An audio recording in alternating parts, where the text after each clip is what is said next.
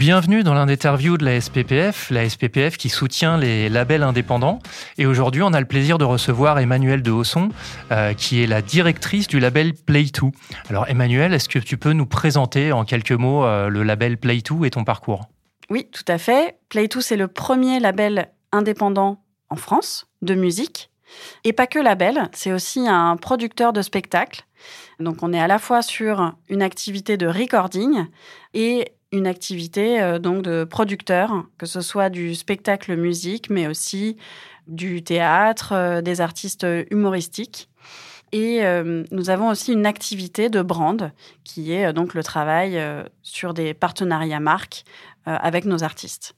Donc on a trois activités principales. C'est qui les grands artistes de Play2 alors, Play2, c'est un label très généraliste. Hein, donc, on a vraiment, euh, on n'a pas de, de spécificité de genre. On n'a pas encore d'artistes euh, euh, jazz ou classique, mais on va travailler sinon tous les genres, que ce soit de la variété française, de la, de la pop, du rap, du R&B, les grands artistes. je vais en citer des différents. On aura Julien Clerc, Marc Lavoine, mais aussi Gims, Taïk, Janie.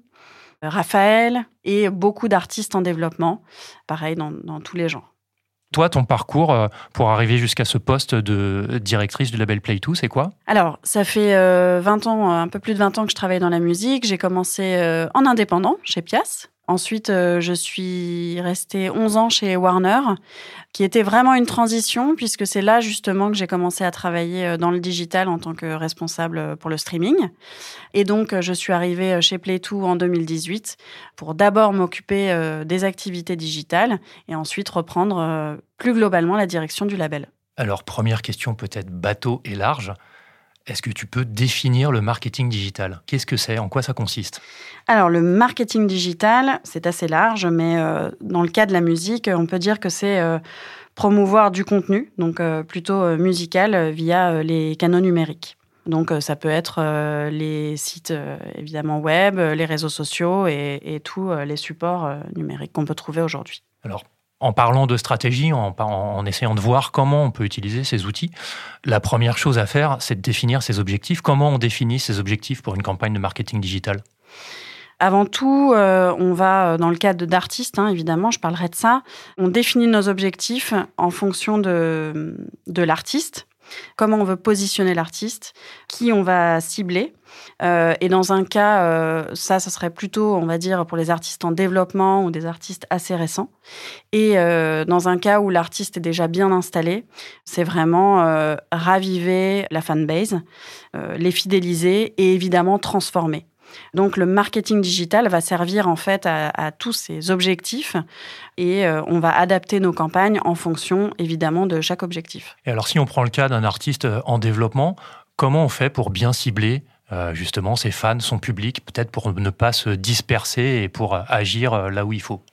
Alors, pour un artiste en développement, ça demande énormément de, de, travail. Je dirais un gros travail de contenu d'abord, puisqu'il faut le bon contenu pour la bonne cible. Euh, donc d'abord, on va évidemment euh, regarder euh, à qui on doit s'adresser et donc comment on doit s'adresser à eux. Aujourd'hui, c'est vrai que ça nous demande une multiplicité de contenus et de régularité de contenus. Si je prends l'exemple de YouTube ou de TikTok, puisque ça passe beaucoup par là, ou des réseaux sociaux peut-être plus globalement, on va, c'est vrai, demander à nos artistes, ou nos artistes le font naturellement, de poster beaucoup de contenu, que ce soit du contenu court ou du contenu long. Le contenu court aujourd'hui a un gros impact, hein, on le sait, euh, que ce soit euh, côté TikTok ou YouTube Shorts. Et euh, surtout, proposer un contenu sincère. Ça, TikTok en parle beaucoup. Un contenu qui correspond vraiment à l'image de l'artiste. Donc, quoi de mieux qu'un contenu qui est fait d'ailleurs par l'artiste? Et qui correspond vraiment à son univers pour euh, cibler les bonnes personnes. Donc ça, euh, je dirais que c'est vraiment un, premier critère très important. Et ensuite, eh bien, c'est euh, faire connaître ce contenu, évidemment. Donc ça, c'est vraiment notre rôle, c'est de cibler donc notre base fan potentielle, d'aller regarder les artistes similaires, qui ils sont, et d'aller s'adresser à eux en euh, marketant, entre guillemets, ce contenu, en lançant, euh, je dis des exemples, mais euh, des sponsorisations sur les réseaux sociaux, ou bien en lançant, par exemple, du pré-roll sur YouTube, enfin, tous les outils qui peuvent nous amener à faire connaître le contenu sur un plus large public qui sort de l'artiste en développement, qui en général a d'abord des petites communautés. Et quand on a justement cette euh, vision, qu'on a défini un peu ses objectifs en fonction de ses cibles, comment on choisit les formats sur lesquels on doit être? Est-ce qu'il faut être sur tous les réseaux sociaux? Est-ce qu'il faut faire tous les formats? Ou est-ce que justement il y a différents euh, euh, mix comme ça qu'on peut mettre en place en fonction de la, typologie de l'artiste et de son public Alors c'est une question très intéressante mais en même temps très compliquée parce qu'on n'a pas de recette magique. On demande, c'est vrai que ça demande beaucoup de travail à nos artistes aujourd'hui, quel que soit le genre, on pourrait se dire que, euh, en effet, euh, le rap ou euh, le RB, quand on est sur ces genres, on a certains réseaux sociaux qui fonctionnent mieux que d'autres. On va dire que naturellement, c'est vrai que sur TikTok, on doit être impérativement présent puisque en général c'est une cible plus jeune, même si TikTok tend à, vieillir un peu sa cible. Évidemment, YouTube est un incontournable, mais c'est vrai pour tous nos artistes. Donc en fait, Aujourd'hui, nos artistes doivent travailler sur tous les réseaux sociaux. Et c'est ça qui est très difficile. C'est que euh, même Snapchat, où euh, c'est peut-être une catégorie euh, encore à part par rapport aux utilisateurs de TikTok, ou Instagram, qui, oui, est un petit peu plus âgé, peut-être un peu plus pop, mais finalement, on doit couvrir tous les réseaux sociaux. C'est assez essentiel. Après, on a des réseaux sociaux qui sont un petit peu plus spécifiques, qui commencent à émerger aujourd'hui. On parlera peut-être plus tard d'ailleurs euh, de ces sujets-là, mais Discord, par exemple, qui... est un euh, réseau social qui vient beaucoup plus du gaming, des jeux vidéo, et qui prend l'importance avec le Web 3. Mais c'est vrai qu'aujourd'hui, on a de telles passerelles entre la musique et le jeu vidéo aussi. Comme nous, par exemple, on a signé euh, des artistes comme Squeezie, comme Seb Lafrite, comme la ZZCC Mixtape. On dépasse du cadre de la musique et eux, euh, pour le coup, euh, sont sur des manières de travailler un tout petit peu différentes. Et effectivement, là, on peut parler de Discord, on peut parler de Twitch, évidemment, qui est euh, un réseau aujourd'hui essentiel.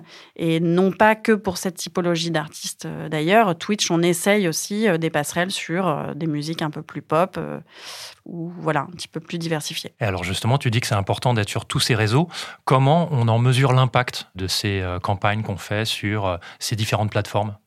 Alors, euh, nous, quand on, euh, c'est vrai, euh, prend des campagnes sur les réseaux sociaux, on définit quelques objectifs, donc qui sont l'impression, voilà, combien on a d'impressions sur, en fonction du support, combien on a de taux de clic, qui est évidemment un critère essentiel qu'on peut mesurer, puisqu'on a les reports directement des plateformes sur lesquelles on va prendre de la publicité.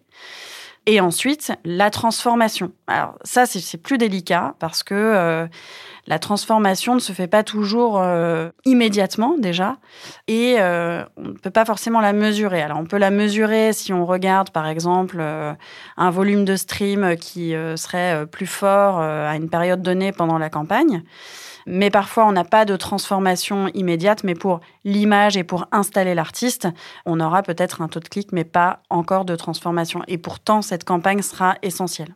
La transformation, c'est vraiment les résultats euh, tangibles, concrets de la campagne. C'est-à-dire, ça peut être soit, tu viens d'en parler, des taux de stream, ou alors voir des ventes de billets ou des choses. Exactement. La transformation, c'est vraiment. La transformation, c'est l'acte d'achat, en fait, hein, qui soit euh, effectivement de l'écoute euh, ou du visionnage de clips ou l'achat de billets ou de l'achat de disques même si c'est plus difficile aujourd'hui. Voilà, on va aussi nous prendre, par exemple, beaucoup de de campagne euh, marketing pour pousser notre D2C, qui est vraiment euh, nos ventes directes euh, aux fans, qui est aujourd'hui je pense, un élément crucial pour notre marché, puisque comme les ventes physiques sont quand même en chute libre, mais que on sait qu'on a quand même des bases fans assez solides pour pas mal de nos artistes, on doit quand même répondre à cette demande et donc proposer des produits entre guillemets qui leur correspondent. Donc tout ça, c'est vraiment en fait, aujourd'hui, je dirais que le mot-clé, c'est vraiment euh, bien répondre à la demande du fan et donc être extrêmement euh,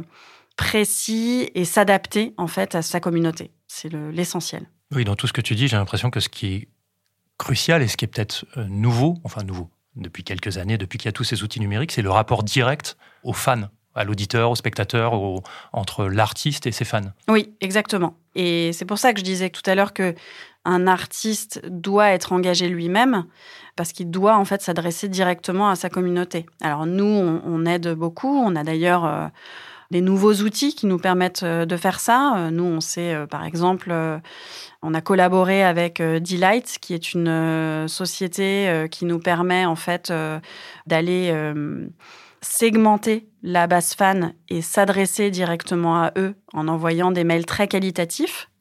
On s'est associé euh, à euh, une autre euh, société de marketing digital qui est Fastory, qui permet de créer en fait des web apps pour être plus qualitatifs et aller proposer des messages plus interactifs, ou en tout cas la, base fan ne sera pas passive et pourra participer à des jeux dans l'univers qui correspond à l'artiste.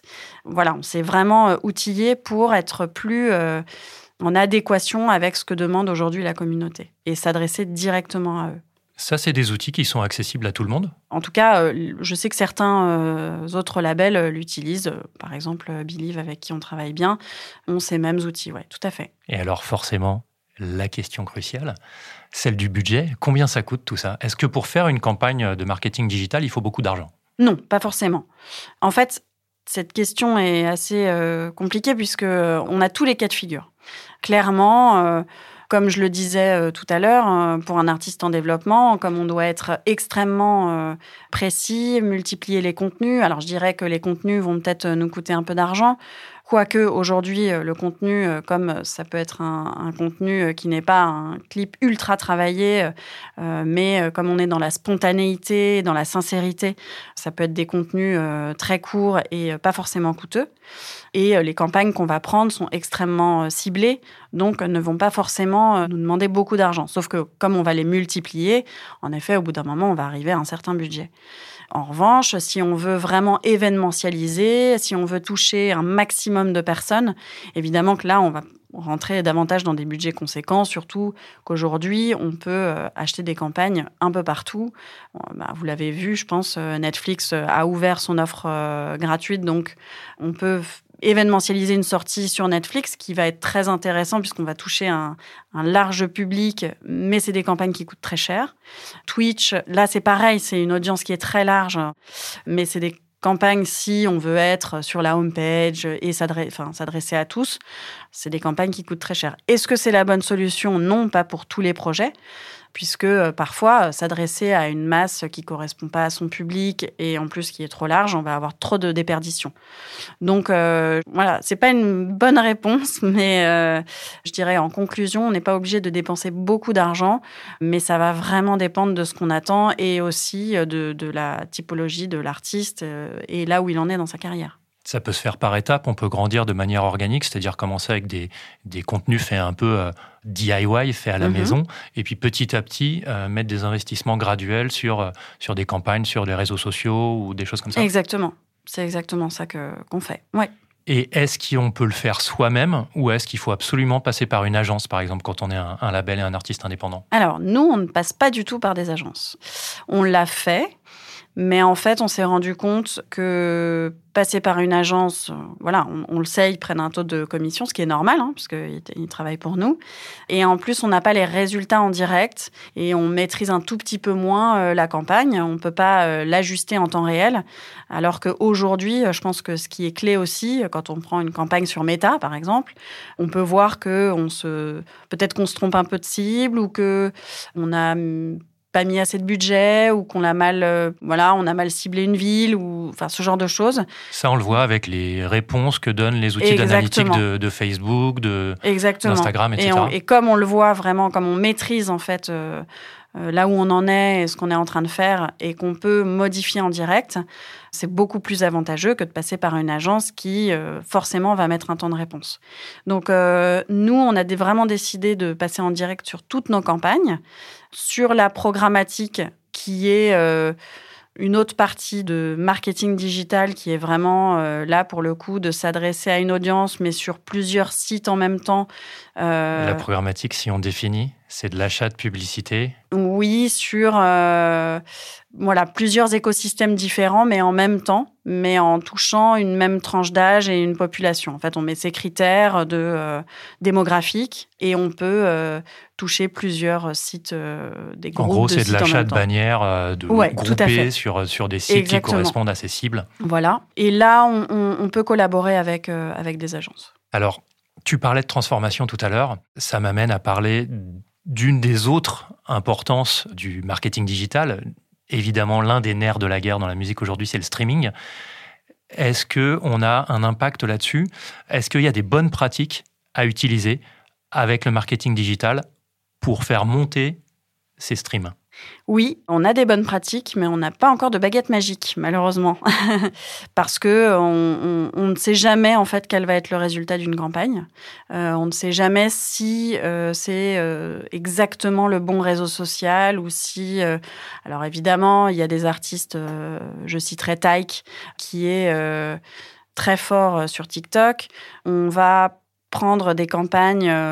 Euh, sur TikTok, puisqu'on sait que son public euh, est vraiment là. Donc, on va pouvoir sponsoriser, par exemple, ses vidéos, aller chercher des influenceurs qui vont pouvoir euh, événementialiser aussi son contenu. Donc là, on va presque avoir une garantie de résultat. Pourquoi? Parce que euh, ça fait longtemps qu'on travaille sur Taille, que ça fait euh, longtemps que Taille donne de très bons résultats sur TikTok. Donc là, on va juste euh, quelque part reproduire ce qui marche bien.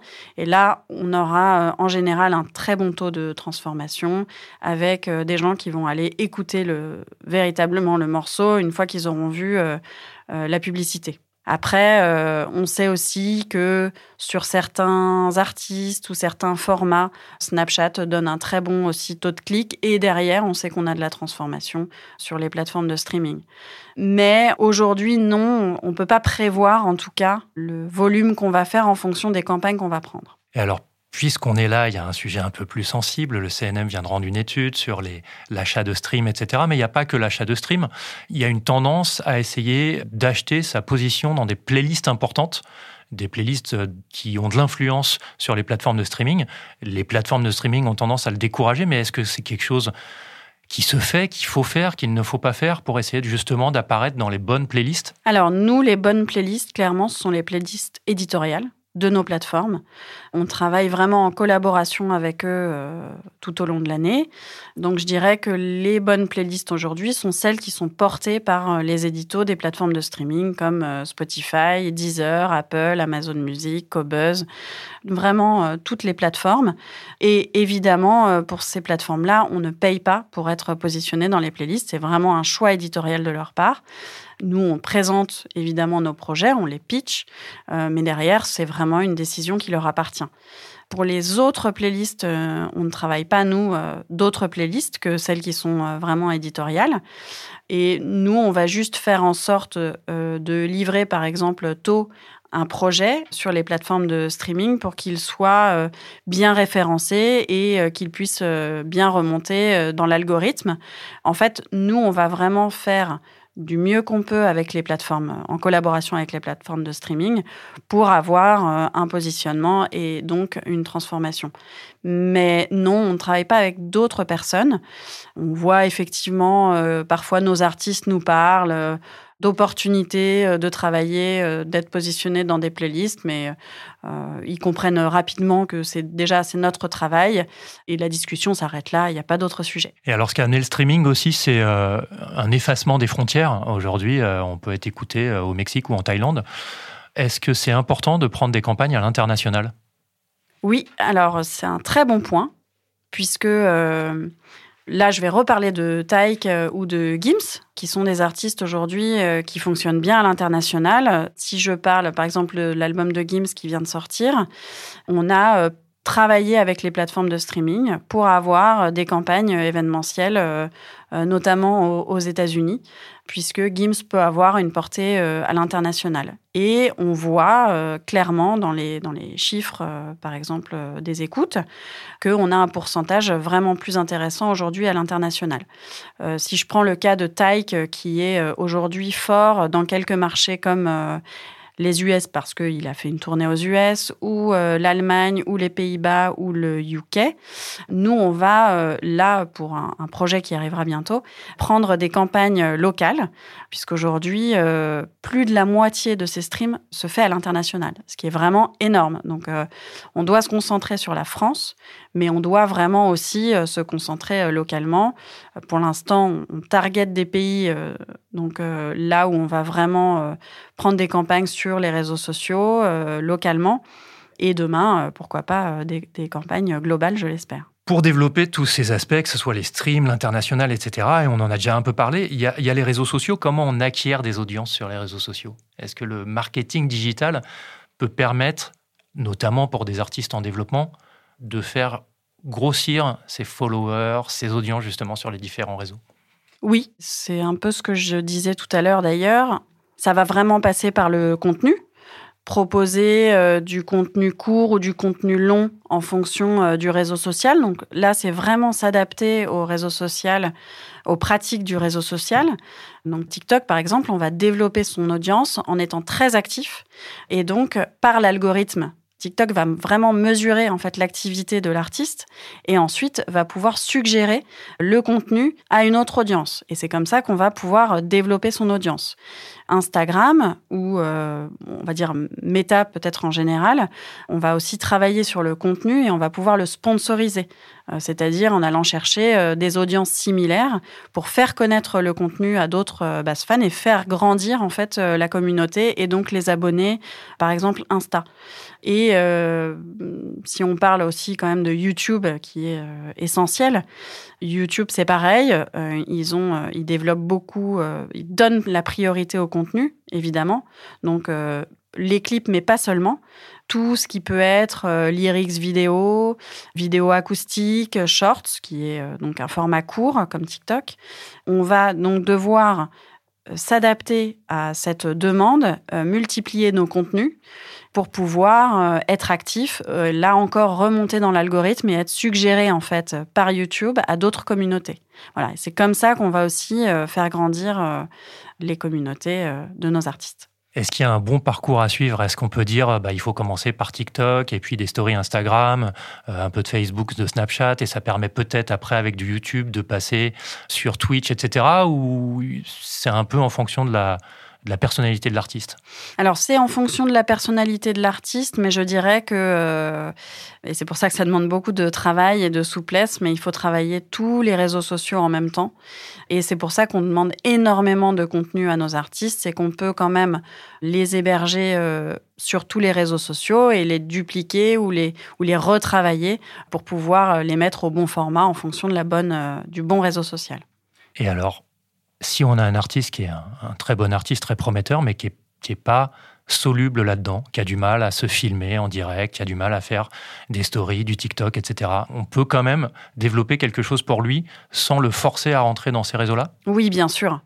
On a euh, des artistes euh, qui sont pas du tout à l'aise euh, sur TikTok, par exemple. Donc, on va quand même peut-être vouloir euh, travailler ce réseau social et déjà sensibiliser l'artiste en lui disant que l'artiste n'est pas obligé de faire comme les TikTokers euh, qui sont présents sur la plateforme, mais peut garder sa personnalité. On a eu l'exemple récemment avec une artiste de pop rap qui est vraiment voilà qui a une forte personnalité, mais qui effectivement euh, n'a pas envie euh, de jouer un jeu en fait, mais plutôt de montrer son univers. Et on lui a montré que c'était possible de le faire euh, sur TikTok. Voilà. Et évidemment, on a des cas extrêmes où il n'y a pas de présence sur les réseaux sociaux. Alors, je parlerai par exemple de, de Solalune, qui est un, artiste qui est vraiment en train de, de devenir un artiste important de notre catalogue, qui est chez Lowood. Il prend très peu la parole. On le voit très peu sur les réseaux sociaux, euh, de manière très sporadique. Et quelque part, euh, c'est euh, une stratégie qui lui sert et qui fait qu'il a une communauté très respectueuse et qui le suit beaucoup et en fait qui a grandi très vite. Donc tout ce que je viens de dire auparavant, finalement, parfois, on a vraiment l'inverse et on n'a pas forcément l'explication. On pourrait dire le modèle PNL qui prend pas beaucoup la parole, mais qui a un très gros rapport avec sa, sa fanbase. Exactement. Tout à fait. Donc en fait, le cas des bonnes pratiques, c'est qu'il n'y a pas de bonnes pratiques, c'est qu'il faut essayer. De, donc c'est une boîte à outils et c'est beaucoup de justement de, pas de bricolage, mais en tout cas euh, de, de bon sens. C'est beaucoup de bon sens et c'est beaucoup d'échanges avec euh, nos artistes pour comprendre leur univers, vraiment s'adapter à eux et, je dirais leur fournir à eux tous les outils nécessaires pour comprendre leur communauté et pour pouvoir euh, répondre euh, favorablement à, leurs fans. Et pour les labels, les managers, qui, peut-être comme certains artistes, que ça rebute, est-ce qu'on peut leur dire que pour faire baisser justement sa, réticence à, tous ces outils, le mieux, c'est de pratiquer, c'est de mettre les mains dedans et que ça vient? Oui, euh, de toute façon, c'est notre rôle hein, de, vraiment, euh, je dirais pas les éduquer, mais en tout cas euh, de leur donner beaucoup d'exemples, de leur donner les bonnes pratiques. On doit les alimenter sur des best practices au jour le jour et donc, c'est ça qui fait que c'est en gardant le dialogue avec eux euh, qu'ils vont pouvoir voir euh, qu'un autre artiste similaire a, fait ça, ça a fonctionné, ou que euh, s'ils font ça, on peut quand même leur amener ça en contrepartie. Et en général, on travaille vraiment main dans la main et ça se passe très bien. Alors on va être un peu plus euh, prospectif, on va se projeter un peu plus dans le futur et en parlant euh, de ce qui fait beaucoup de bruit en ce moment, même si on ne sait pas trop où ça va, c'est le Web 3, le métavers, la blockchain, les NFT. Est-ce que tu as une vision de tous ces domaines comme des choses qui vont avoir de l'impact en termes de marketing bientôt et qui seront, ça sera incontournable ou on ne sait pas ou est-ce que tu penses qu'il faut déjà s'y intéresser et déjà pratiquer ces choses-là? Alors pour moi, oui, il faut s'y intéresser. Il faut être en veille. Dans la musique, de toute façon, ça a toujours été le cas. Il faut pas rater le train. Euh, on l'a vu avec euh, le, download, ensuite le streaming. Euh, on le voit avec le, développement des réseaux sociaux, le, marché du disque physique qui baisse. on doit toujours être en veille et toujours essayer de se projeter. Et pour moi, le Web 3 fait vraiment partie de l'équation. Si je parle du métaverse, je pense que euh, si on prend euh, la définition stricte du métaverse, euh, on n'y est pas et on n'a pas aujourd'hui un univers, on n'a pas le métaverse qui va nous permettre aujourd'hui de faire des campagnes pertinentes et événementielles. En revanche, il existe, si on peut parler de métaverse pour des univers qui existent déjà comme des univers de jeux vidéo comme euh, Fortnite ou comme euh, Roblox. Ce sont quand même des univers qui se rapprochent du métaverse et où sont des, communautés. Voilà, Fortnite, euh, j'ai pas les chiffres en tête, mais c'est monstrueux. Et aujourd'hui, ces univers-là nous permettent de communiquer et de d'événementialiser aussi nos sorties. Donc, on doit se pencher sur euh, ces endroits, je dirais, où euh, les, communautés sont actives et peuvent être vraiment réceptives à nos messages. C'est là qu'on reparle de Twitch ou de Discord? C'est là qu'on reparle de Twitch ou de Discord, tout à fait. Nous, aujourd'hui, euh, Twitch, on travaille déjà sur ce réseau.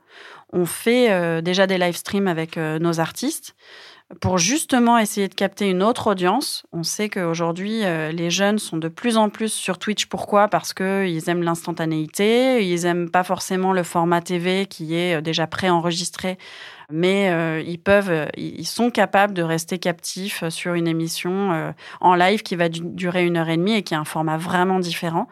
Euh, donc on se doit d'essayer euh, de faire, euh, bah, je dirais, de la promotion en fait hein, à travers ces émissions, comme Popcorn par exemple sur Twitch, qui est maintenant une grosse émission ou euh, imaginer euh, voilà, des événements euh, qui se passeraient dans Roblox ou dans Fortnite, où là aussi on s'adresse à un public très jeune, mais qui est très réceptif et qui écoute de la musique évidemment. Et alors, est-ce qu'il faut, quoi qu'il. Enfin, aujourd'hui, vu le buzz qui est autour, est-ce que chacun doit sortir son NFT et avoir un channel sur Discord ou est-ce qu'il faut y aller que si on a une vraie idée, une stratégie?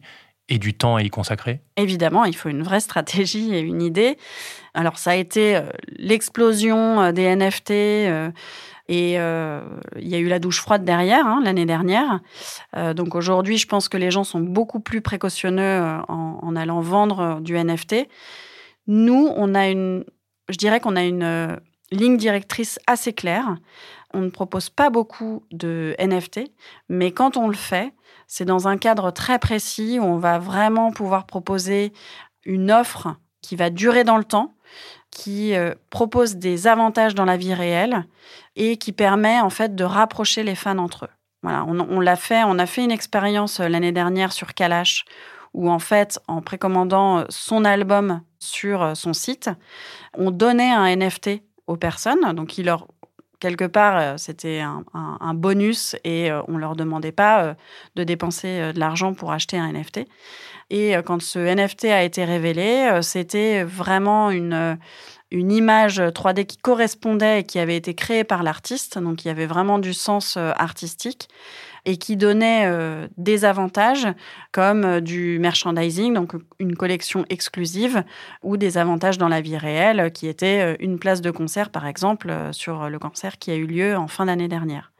Là, on propose une offre NFT pour le coup payante sur notre comédie musicale euh, Molière, qui euh, nous permet en fait de vendre des places premium avec un très beau billet, puisqu'on sait qu'aujourd'hui les gens ont envie aussi de collectionner leurs billets de concert. Ça date pas d'aujourd'hui. Hein. Euh, on est tous allés en concert, on a tous gardé nos billets dans une boîte à chaussures ou dans une autre, un autre endroit.